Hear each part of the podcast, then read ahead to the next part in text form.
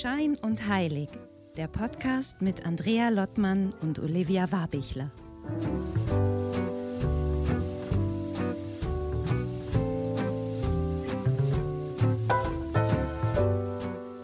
Hallo Wien. Hallo Olivia. Gott, das war mir kurz erschrocken. Hallo Husum oder Hamburg, ich weiß gar nicht. Husum bist du In gerade, ne? Husum heute, ja. Und ich Ah, sehe wieder, okay. es ist echt ungerecht verteilt. Die Sonne scheint hinter dir. Es ist die Sonne, ne? Oder es ist doch der Heiligenschein hinter dir. Es sind eigentlich graue Wolken, aber die scheinen hell genug zu sein, im Gegensatz zum norddeutschen Wetter. Hier ist alles grau und grau. Aber ich sehe, du, ist das strahlender. und ich sehe, du sitzt schon auf der Therapie, äh, Therapie-Couch quasi für Jetzt das hast, du, heutige jetzt Thema. hast du unser Thema vorweggenommen. Das war mein Intro, du hast es versaut. Sorry, Schnitt. Aber du hast es vorweggenommen. Ja, Genau. Ja, heute haben wir nämlich mal keinen Gast dazu geladen, sondern äh, we're just äh, under us, sagt man es? The two of us? Are the two of us. keine Ahnung. ja. Hast du nicht Englisch studiert oder wie war das? ja, aber es waren anglistische äh, Literaturwissenschaften. Ach so, das ist anderes. ganz anderes ganz viel auf Deutsch Ja. gesprochen. Ah, Muss okay. man dazu sagen, ein bisschen, bisschen strange, aber genau. Wir sprechen nämlich über das Thema Therapie. Ich habe mich nur so ein bisschen vorbereitet. Und zwar habe ich als erstes mal Wikipedia bemüht, um zu gucken, was überhaupt Therapie bedeutet. Es kommt nämlich aus dem Altgriechischen und es heißt, es ist eine, ein Dienst, eine Pflege, eine Heilung, eine Behandlung. Und das ist jetzt erstmal sehr, sehr weit gefasst, aber ähm, wenn ich an Therapie denke oder jetzt in meinem fortgeschrittenen Leben und das erste Mal mit dem Thema in Verbindung gekommen bin, muss ich echt sagen, führt mich der Weg in die eigentlich pränatale Phase, bin ich noch gar nicht geboren gewesen, aber die Filme habe ich mir später angeguckt, nämlich in Ende der 50er, Anfang der 60er, da gab es diese amerikanischen Movies und das waren so Doris Day-Filme, die sind mir total äh, nah noch, weil ich die damals irgendwie geliebt habe. Und da gab es immer Tony Randall. Tony Randall war immer äh, ein guter Buddy von, äh, oder der verliebte Freund eigentlich von Doris Day, aber Doris Day wollte von ihm nie was wissen und Tony Randall ist regelmäßig auf die Couch gegangen. Und dann gab es diese amerikanischen ähm, Psychiater eben und das war immer so total geckig. Später in den Filmen kam natürlich Woody Allen und so der Stadtneurotiker. Da wurde irgendwie das ganze Thema äh, über sich nachdenken, zum Therapeuten gehen irgendwie ähm, so thematisiert und äh, Jeder hat seinen Shrink, ne? Genau, wurde so nach und nach irgendwie, äh, ja, das wurde en vogue. Dann, also von diesem Stigmatisierten, was es lange Zeit in Deutschland hatte, finde ich, sind wir dabei, dass es weniger stigmatisiert ist. Und du, Olivia, und das ist ja eigentlich der Punkt, bist für mich jemand, äh, die total offensiv, eigentlich jetzt ohne jedem deine Lebensgeschichte aufs Auge zu, äh, zu ja, Jeder, der es nicht hören will.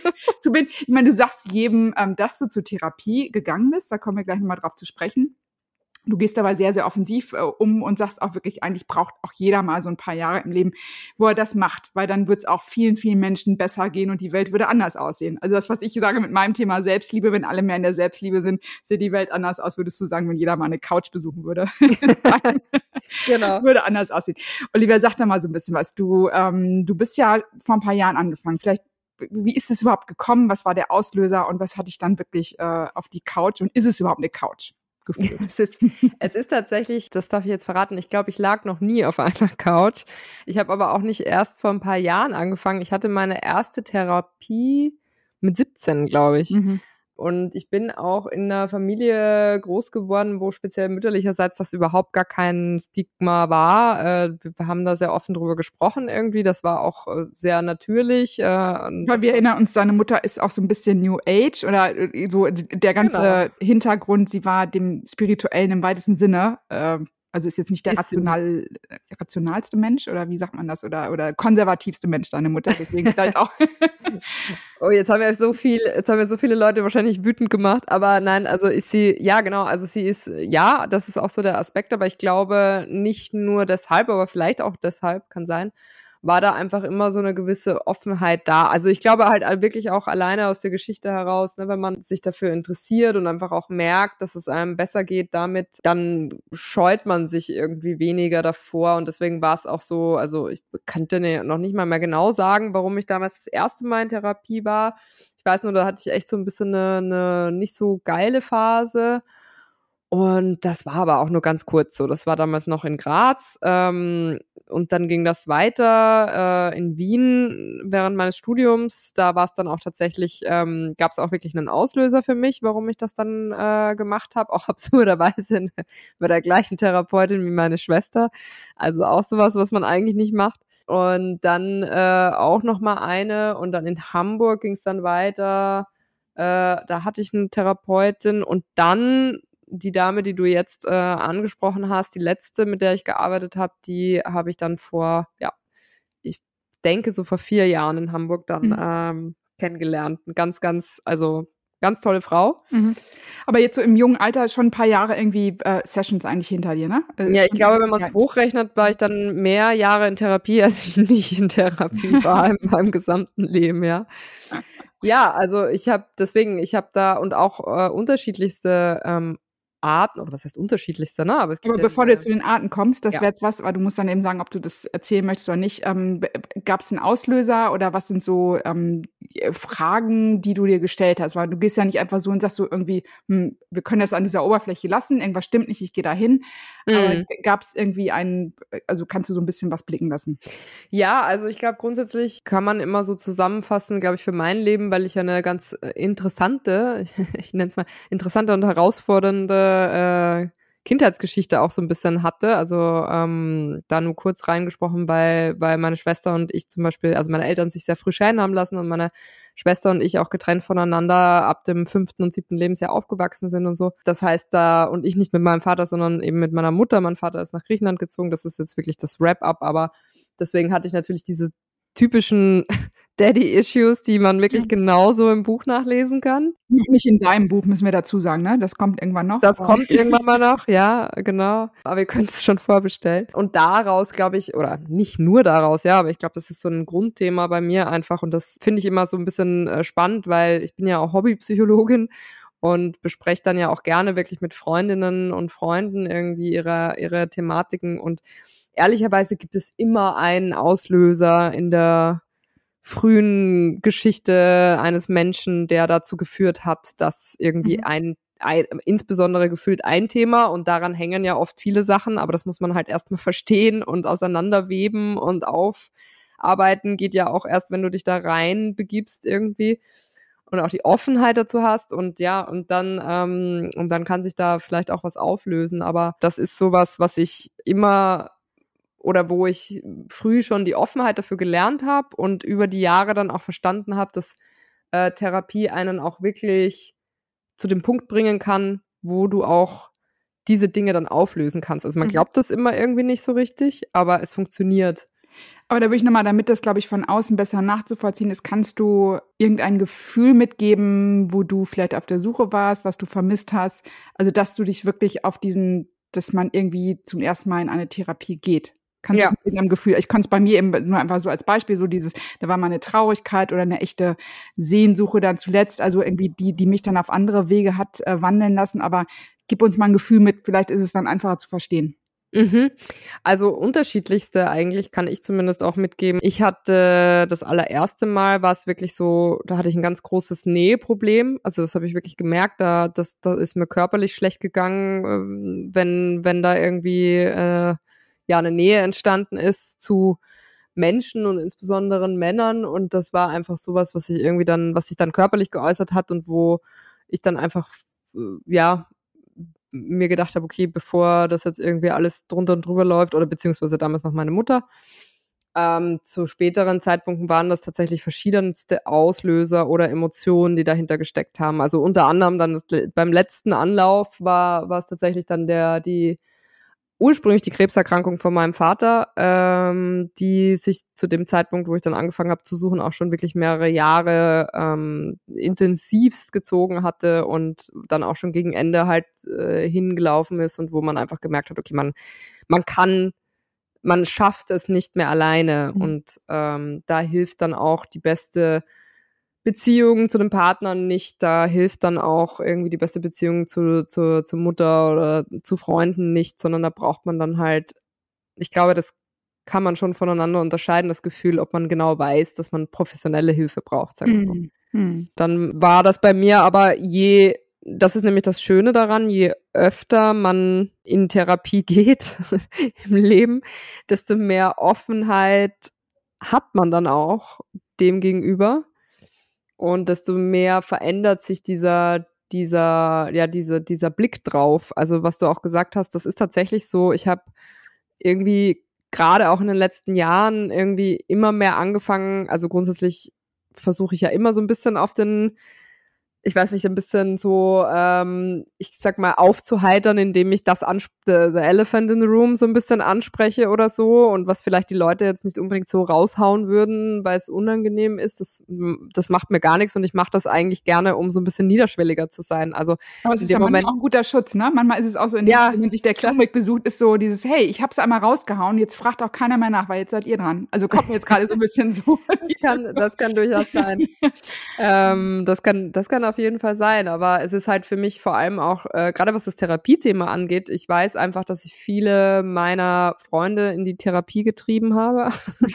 Nicht du, sondern gefördert oder inspiriert hast dazu. Inspiriert, ja, tatsächlich. Ob das jetzt Arbeitskolleginnen waren oder Freundinnen damals schon. Also ich habe einfach gemerkt, die Leute vertrauen sich mir irgendwie offenbar gerne an und ich, es gibt dann aber auch diesen Punkt, wo ich ganz genau weiß, okay, da wäre es jetzt wahrscheinlich sehr hilfreich, wenn, wenn da eben Expertinnen äh, mitarbeiten würden. Und ähm, einfach damit man natürlich auch ein Fundament aufbaut und nicht einfach nur sagt, ja, ne, wie geht's dir, jetzt geht's mir gerade nicht gut, dann spricht man drüber, dann geht's einem besser, sondern man möchte ja auch wirklich nachhaltig und langfristig irgendwie an sich arbeiten und, und ähm, Dinge verstehen, Zusammenhänge verstehen, die Komplexität auflösen und halt äh, ja heilen in dem Fall. Ne? Mhm. Also hatten wir gerade die mhm. etymologische ähm, Bedeutung von, von Therapie. Und das ist irgendwie sowas, was ich gerne propagiere, weil ich mir denke, dass es nicht schaden kann.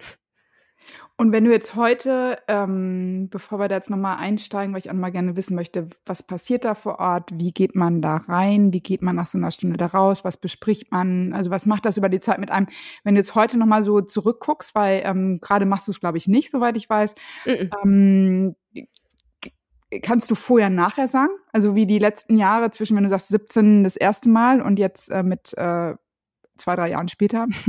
Nein. Also ähm, vor und nach der Therapie. Also ich, ich kann halt wirklich nur sagen, dass meine letzte Therapeutin, die ich eben da hatte, die letzten Jahre, ähm, die hat mich auch wirklich erstens natürlich in einem auch wieder sehr harten Prozess begleitet und über diverse Themen. Ne? Das ist auch diese Frage, was du vorhin hattest, eingangs dieses weswegen geht man hin und dann kommt man während der Therapie drauf, es geht vielleicht um was ganz anderes. Und da habe ich zum Beispiel, da, das war allerdings auch, und ich, du, also ich durfte da noch nicht drauf eingehen, aber jetzt mache ich es doch, dieser Unterschied zwischen ähm, Verhaltenstherapie und der tiefenpsychologischen Arbeit.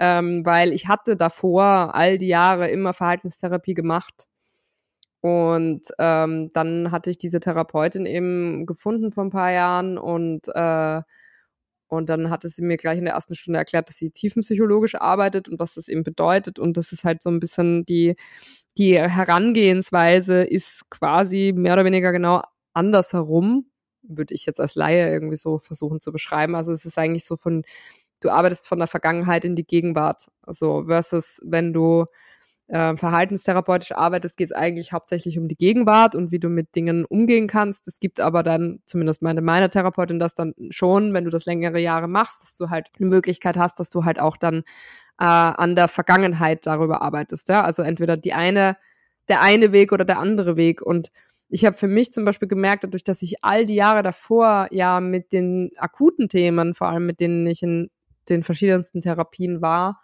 ähm, verhaltenstherapeutisch gearbeitet hatte, ging es für mich gar nicht mehr so sehr darum, mir meine Gegenwart anzusehen, sondern wirklich eher den Ursprung und den Kern anzuschauen. Und deswegen war für mich tiefenpsychologische Therapie, glaube ich, auch das, was es dann am Ende auch so verändert hat. Also mhm. ich würde schon sagen, dass ich in den Jahren, die ich jetzt ähm, bei ihr war, ähm, das meiste aufgearbeitet habe. Es kann natürlich am Ende auch an meinem hohen Alter dann liegen, was ich dann ja schon hatte zu dem Zeitpunkt.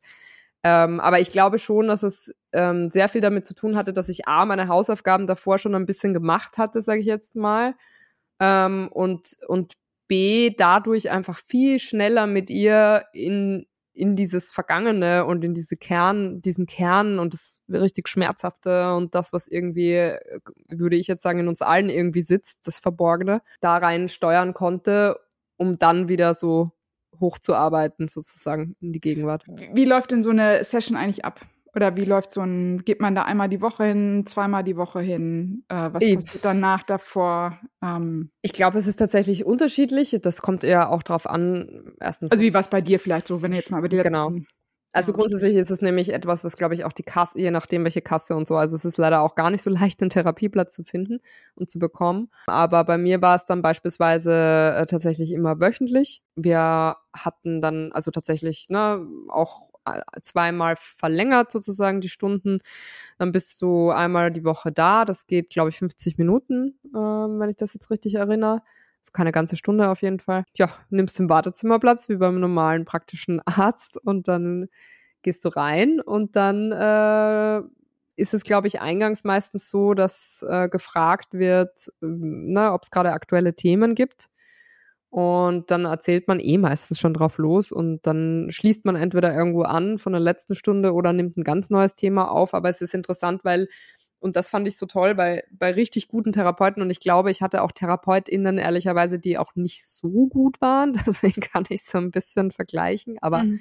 die richtig guten, die merken sich auch diese ganzen Zusammenhänge ohne wirklich, also Notizen wurden ganz am Anfang gemacht, aber danach halt nicht mehr von mir oder so irgendwas, ja. Das heißt, das war wirklich, diese Frau hat einfach angefangen, mich kennenzulernen und mich zu verstehen. Und natürlich gibt es ja da, klar, sie hat es ja auch gelernt und studiert und da gibt es natürlich irgendwie wahrscheinlich ganz banale, äh, äh, ja, wie soll ich sagen, äh, Herangehensweisen oder so. Aber ich fand es einfach immer so bemerkenswert, weil sie wirklich zugehört hat und wirklich auch, glaube ich, sich ein Stück weit dann auch reingefühlt hat. Und deswegen war das auch immer, es ist dann immer so ein Safe Space. Also du merkst einfach, okay, da ist alles, wenn man sich wohlfühlt mit, äh, mit, dem, mit der Therapeutin oder dem Therapeuten, dann ist es einfach, also für mich war es immer wie so eine Stunde Sport für, für den Geist Mhm. quasi, für die Psyche, nicht für den Geist, oder,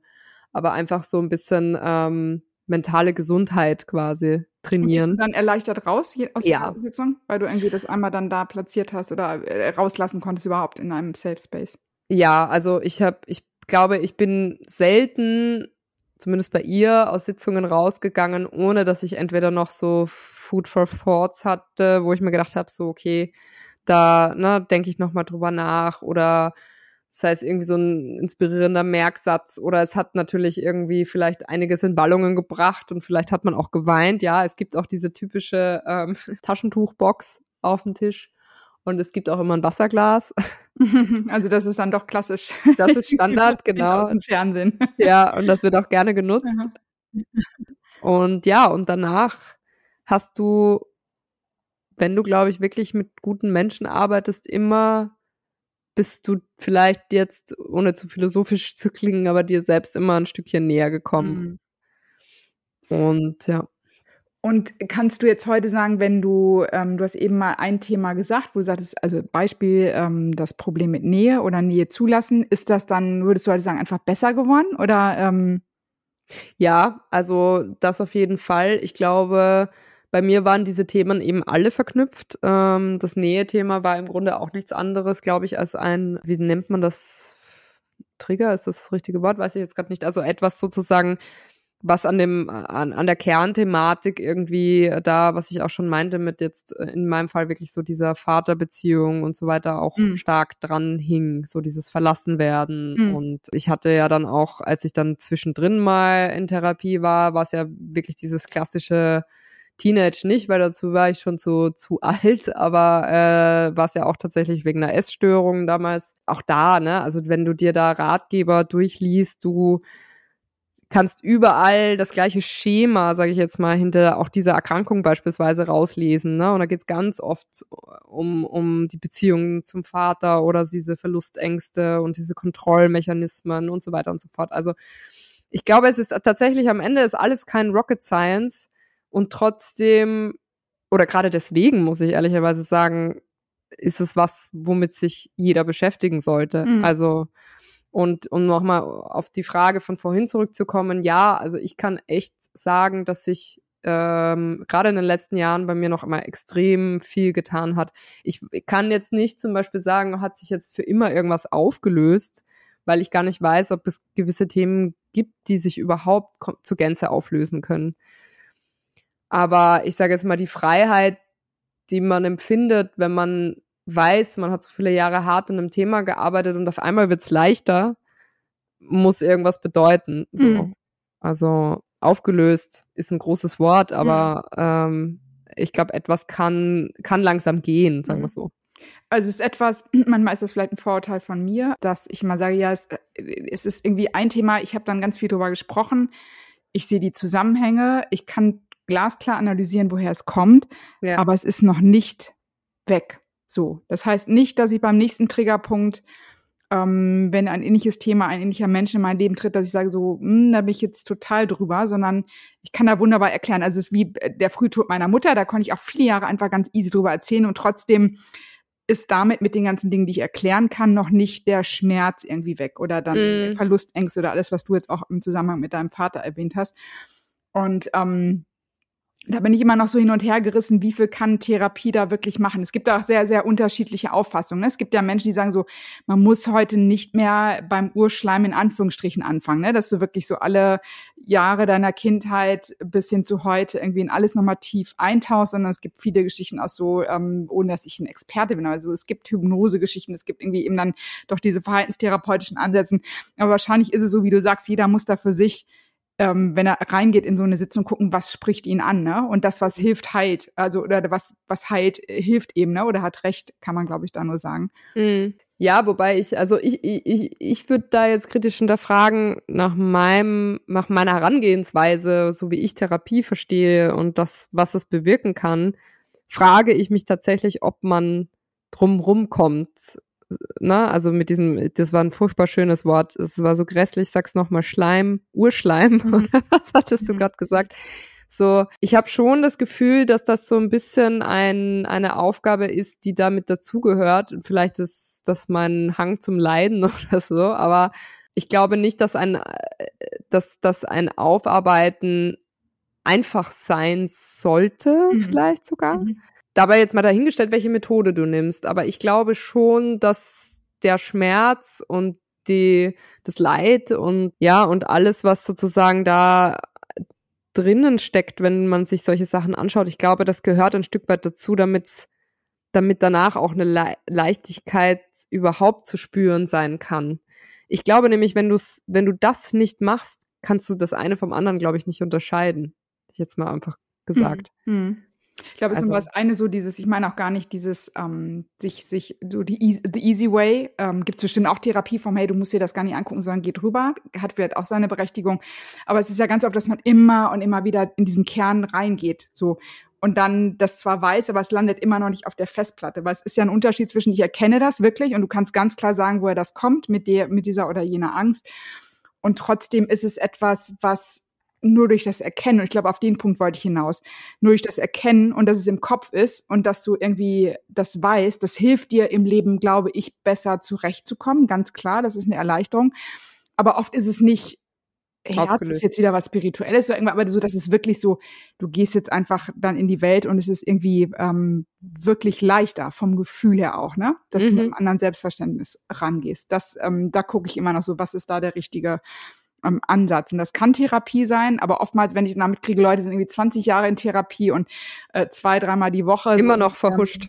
Ähm, immer noch verhuscht und ist so, und dann auch dieser schmerzvolle Prozess gibt's ja auch leider oft. Und du hast mir oft von deiner Therapeutin in Hamburg auch erzählt, ähm, dass das wirklich so großartig war, aber ich kenne auch andere Beispiele, die dann echt so ein Problem hatten, sich davon loszumachen, dass dann auch so eine Abhängigkeit entstehen kann. Ich glaube, das ist so dieses Thema, wie auch bei, bei anderen äh, Geschichten hört man ja immer wieder, ne? Das ist ein Thema. Mhm. So. Und dann, das hilft dir dann auch nicht, wenn du dann jemanden hast, mit dem du zwar drüber reden kannst, aber dann kannst du nach 30 Jahren oder 20 Jahren Therapie dann auch sowas nicht loslassen.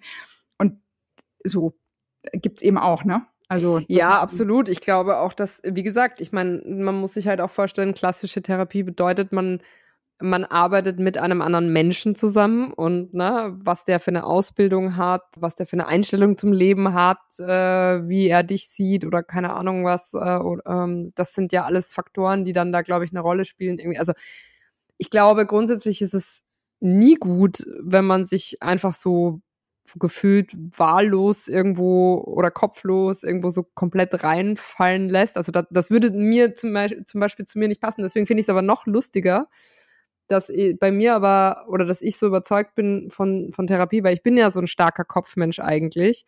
Und ich würde jetzt auch sagen, so, ja, dann erzählt dir da jemand andere, was du machen sollst und so. Ich kann aber einfach, also wenn ich eins sagen kann, dann, dass ich weiß, dass ein guter Therapeut nicht die Aufgabe hat, dir zu sagen, was du anders machst, sondern er bringt dich sozusagen selber dazu zu erkennen, was du veränderst. Also ich, ich kann mich nicht dran erinnern, dass meine Therapeutin wirklich proaktiv zu mir gesagt hätte, ja, machen Sie mal das und das. Also gefühlt war es immer dieses, und das unterscheidet sie von, von, von, von, würde ich jetzt sagen, von sowas wie einem Guru. Mhm. Weil ein Guru, das ist ein Marktschreier, der steht da vorne und sagt, mhm. ah ja, und du musst jetzt dies und jenes machen und sei frei und keine Ahnung was und alles fliegt und, ähm, und ist nackt. ähm, und, und ein Therapeut ist eigentlich nur dazu da, dass du halt mit Hilfe von gewissen Mechaniken, die er natürlich auch beherrscht und so, halt im Grunde dir irgendwann mal selber die Antworten gibst, so. Und da ist vielleicht dann wieder der Schulterschluss zu anderen Therapieformen, ne? sich mhm. selber die Antwort geben und so. Also, dass, dass das ja nur so ein, eine Art von wie so eine, wie so eine, ja, wie so eine An Anstoß und dann gibt es da so eine Resonanz und irgendwie äh, bist du dann der Körper, der dann selber irgendwie entscheidet, wie er darauf reagiert oder so. Mhm. Und da gibt es bestimmt ganz viele äh, andere Wege, um vielleicht auch zu einem ähnlichen Ziel zu kommen. Ich kann nur sagen, vielleicht dann auch doch wieder, vielleicht gerade weil ich ein Kopfmensch bin, kann ich dann wieder sehr gut mit einer klassischen Therapie. Mhm. Also das äh, liegt mir dann, äh, wenn ich sage, ich möchte meine Psyche näher ergründen und das und so Themen auf, auflösen, würde mir das immer näher liegen, als jetzt zu sagen, ich gehe jetzt zu einem Schamanen. Mhm.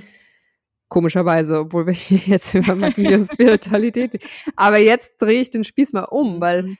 äh, wir haben ja schon, äh, wir haben ja schon so ein bisschen drüber gesprochen, wie, wie wir diese Folge quasi auch aufteilen. Aber was ist denn jetzt sozusagen auch dein deine Art von Therapie, wenn es die klassische nicht ist? Also hast du es mal grundsätzlich ausprobiert? Mhm. Ich hab's, also ich musste, deswegen komme ich, also kam ich so ein bisschen Insights und das war irgendwie Ende 20, da bin ich von Düsseldorf nach meinem Studium und nach meinem ersten Job nach Berlin. Äh, das war ja echt Ende 20 und da hatte ich so einen wirklich kleinen Breakdown, würde ich sagen, weil ich auch dachte, eine geile Stadt. Das war Ende der, ähm, also vor der, was war das? 2000er Wende, genau. Also Berlin noch richtig cool, eigentlich super tolle Wohnung, Mitte, um die Nähe, um der Ecke vom Hackischen Markt und so und äh, tolle Mauerfall.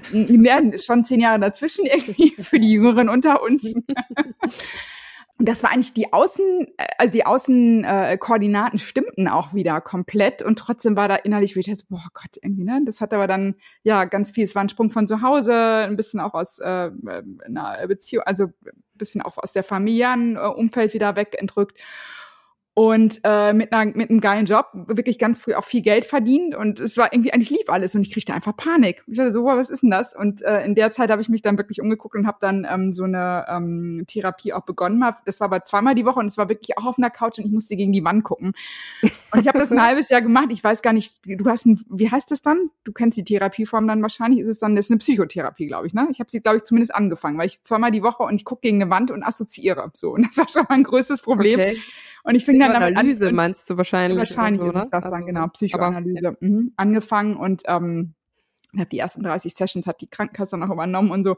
Aber es war, ich, also bei mir, aber es levelte, glaube ich, einfach nicht mit der mit der ähm, Therapeutin dann damals oder ähm, das, das klappte nicht richtig, weil ich irgendwie das Gefühl hatte, ich habe mir vor jeder Session auch was überlegt, was ich jetzt erzähle, weil das, das war überhaupt nicht meins. Und damals war ich irgendwie vielleicht auch zu jung oder irgendwie oder nicht getraut, es dann so anzusprechen. Ich habe es dann gemacht und es hat mir teilweise auch geholfen, dass ich dachte, da ist jetzt so ein Space, da kann ich was erzählen, aber ähm, es war nicht meins. Und ich glaube, es war so das Setting ähm, und aber auch in der Kombination dann eben mit der, mit der Frau, die mich begleitet hat. Deswegen, aber das habe ich zumindest mal mitgemacht und kenne dann auch so diesen Prozess, wenn man kommt und es muss dann, man checkt dann ja auch, läuft es mit der Krankenversicherung. Damals war ich jetzt privat, das ist glaube ich noch was anderes, wenn du dann normal versichert bist, aber es ist halt, es unterläuft oder unterliegt einem Prozess, ne, bis man dann mitkriegt, so die Krankenkasse übernimmt das auch und überhaupt erst ja, ja, früher. Und ich glaube, heute noch kenne ich irgendwie auch von vielen Bekannten hier oder äh, von Erzählungen, dass Menschen, die jetzt gerade suchen, ist echt super schwierig, Plätze zu bekommen, ne? Weil die einfach, ähm, du kriegst einen Termin und hast irgendwie Wochen oder Monate lang Wartezeiten oder hast dann vielleicht einen Termin in zwei, drei Wochen, aber dann kommst du trotzdem erst in ein paar Monaten dran, ne? wenn die dann ja. wenn jemand irgendwie ausläuft in Anführungszeichen. Also das ist tatsächlich sogar mhm. sehr, sehr tragisch und im Hinblick auf Corona und so weiter und so fort, was das natürlich auch mit der Psyche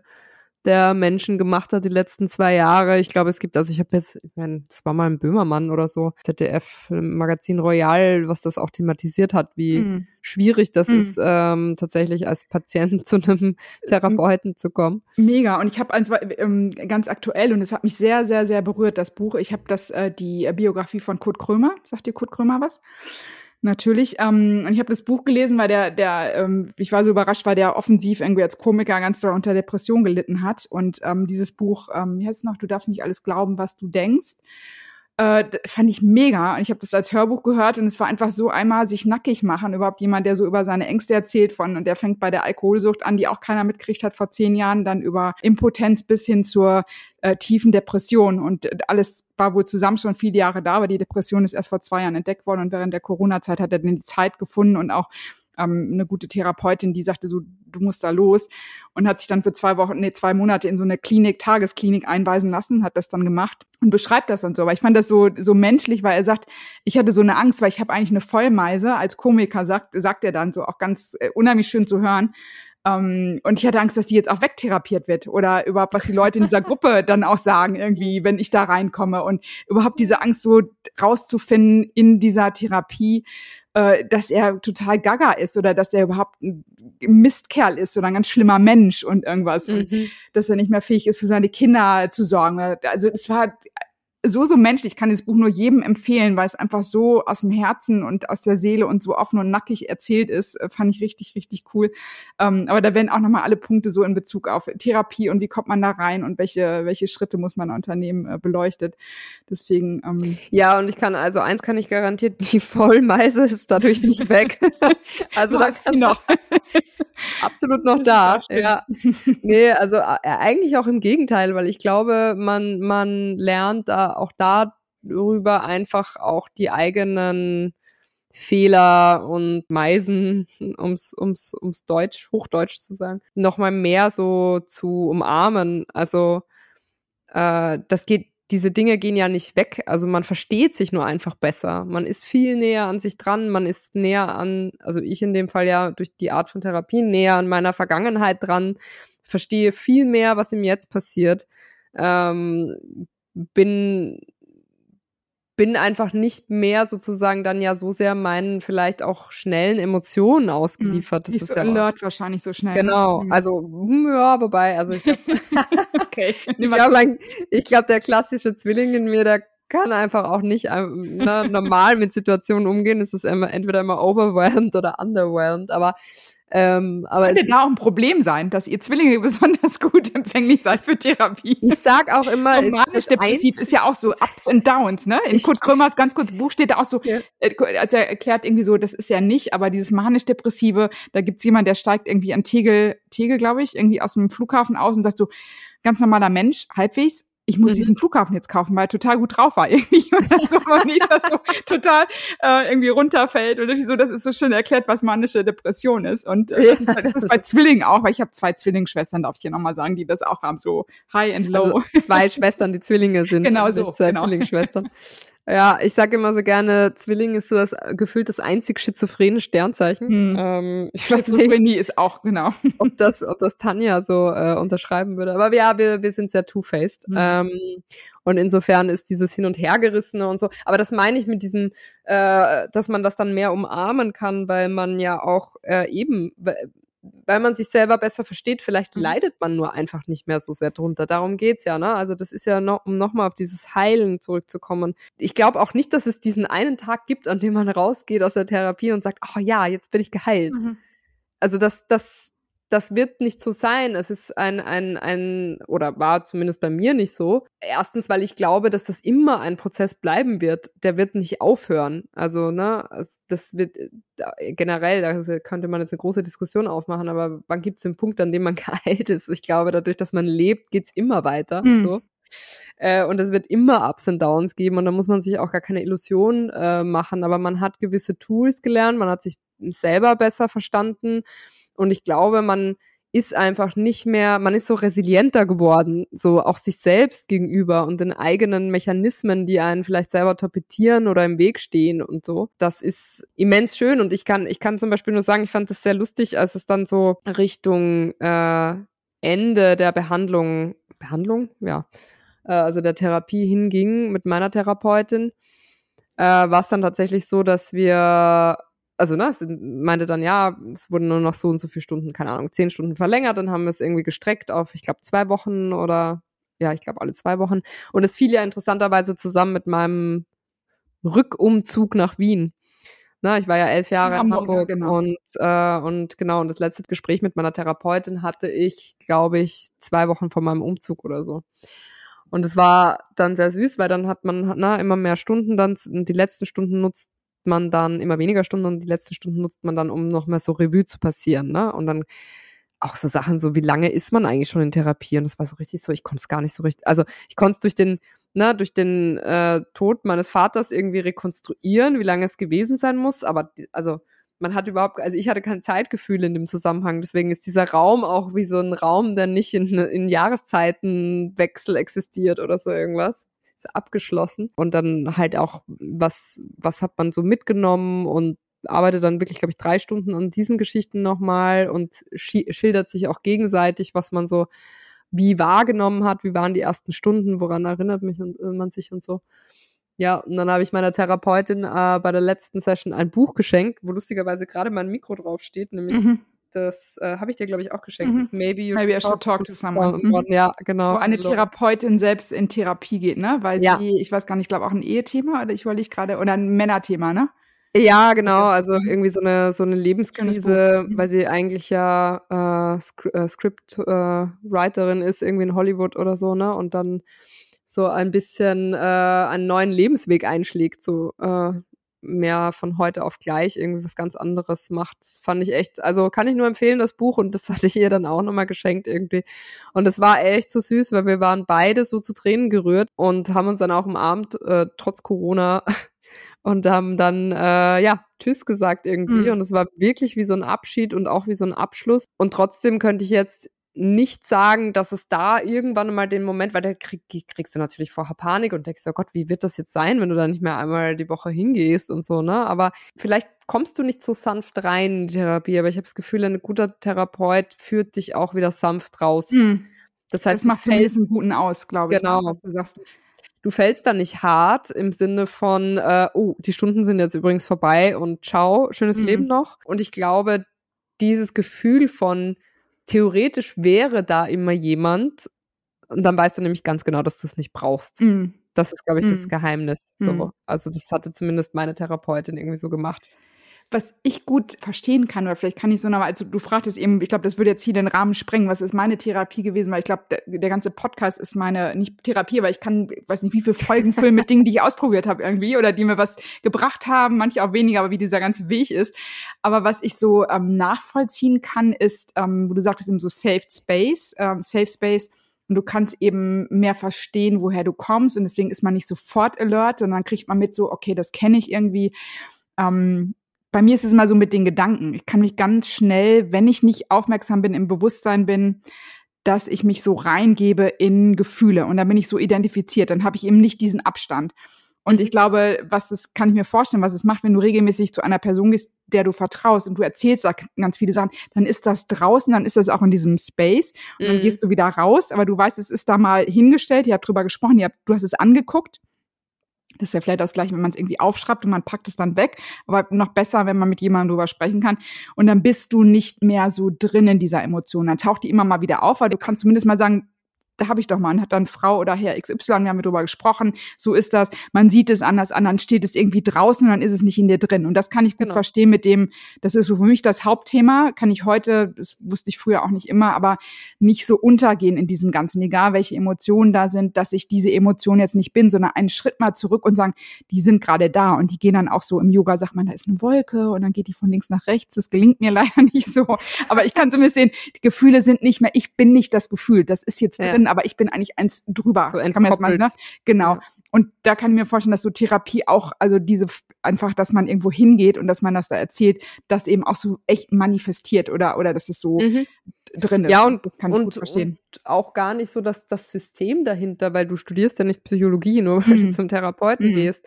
Ähm, aber, ne, weil, so wie du es jetzt gerade beschrieben hast, das kenne ich eben auch von diesen ganzen äh, Mind-Apps irgendwie, äh, die, die dir halt helfen zu, zu meditieren, was ich absolut nicht hinkriege. ähm, mit meinem Monkey Mind. ich mach mal aber- noch, die machen mich wahnsinnig manchmal. Ja. Diese, diese Stimme. Hören Sie jetzt zu. Und Ja, jetzt ist genau. eine Wolke da und von links nach rechts. Und ich so, wow. Lass mich einfach in Ruhe. Ja.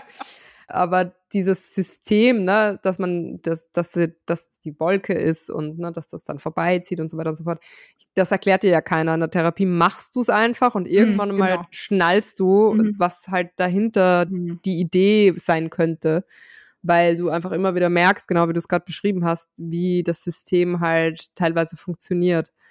Und dann kannst du es ja aber wirklich auch schon selber anwenden und dann ist es ja das, was du gelernt hast und das, dazu brauchst du ja dann auch keinen Therapeuten. Das ist ja dann das, was du mitnimmst. Also du Mhm. kannst es ja wieder äh, selbst anwenden äh, zu einem späteren Zeitpunkt. Ne? Also das, das sind ja auch einfach nur, genau, es sind so Tools, die man im Doing quasi einfach lernt. Mhm. In der Hoffnung natürlich, dass sie, wenn man sie mal wieder dringend braucht, auch abrufbar sind, ja.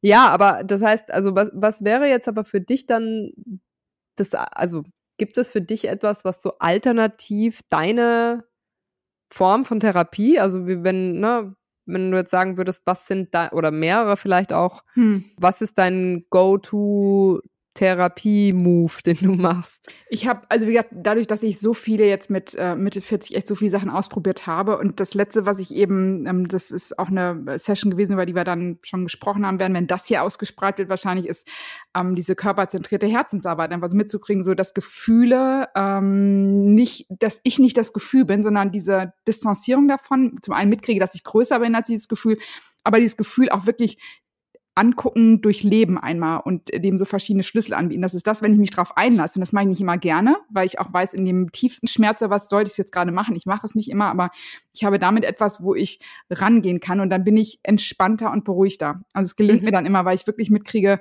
das ist so etwas, das will da gerade durch, das taucht gerade auf. Und das habe ich auch gelernt, dieses, das Gefühle, von denen ich früher immer dachte, die müssen weg, die müssen einfach, ich will die nicht mehr. Und das kann ich mittlerweile sagen, die haben alle den Grund, warum sie da sind, weil die melden sich, sind wie so, ähm, glaube ich, auch wie so Ballons, die man immer versucht unter Wasser zu drücken. Und wenn es irgendwie, wenn du es irgendwo mal nicht aufpasst, schwupps oder du bist äh, locker drauf und dann kommt es wieder hoch mit der vollen Wucht.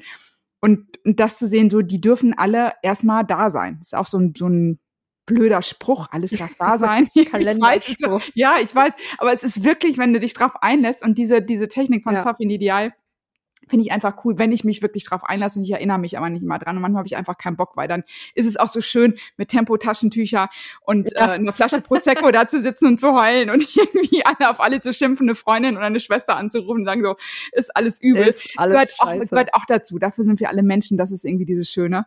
Ja, und, ähm, das merke ich so als so in den letzten zwei Jahren oder ja, ein, zwei Jahren, wo ich mich damit beschäftige. Das ist, das hilft mir wirklich extrem. Mhm. Ähm, und einfach immer so dieses Sehen, so ich bin jetzt gerade nicht in diesem Gefühl, sondern ich bin eigentlich eins weiter. So. Und es darf Mhm. trotzdem da sein, sich anzugucken. Und das hilft echt extrem. So. Aber ich Mhm. bin weder Yoga, ähm, so, ich habe ich so Grundmoves, aber das ist ähm, nicht, dass ich jetzt Hardcore-Yoga mache oder irgendwas. Dieses Thema mit Gefühlen umzugehen, das ist echt was. Ähm, und sich diese Mhm. Gefühle anzugucken und auch zuzulassen und da durchzugehen. Das ist irgendwie das, was ich, ähm, was ich, äh, was ich als eine total geniale Technik erlebt habe. Mhm. Und äh, ist dann nicht eigentlich dieser Podcast auch ein Stück weit eine Therapie? Total. Ich mich gerade gefragt. Deswegen, ich will's und das, darf ich, ich kann es ja nicht oft genug betonen. Ich wollte seit vor vier Jahren schon mal so einen Podcast machen, weil ich mich mit allen möglichen Menschen treffen wollte, die, mit denen ich über so ein Thema sprechen kann.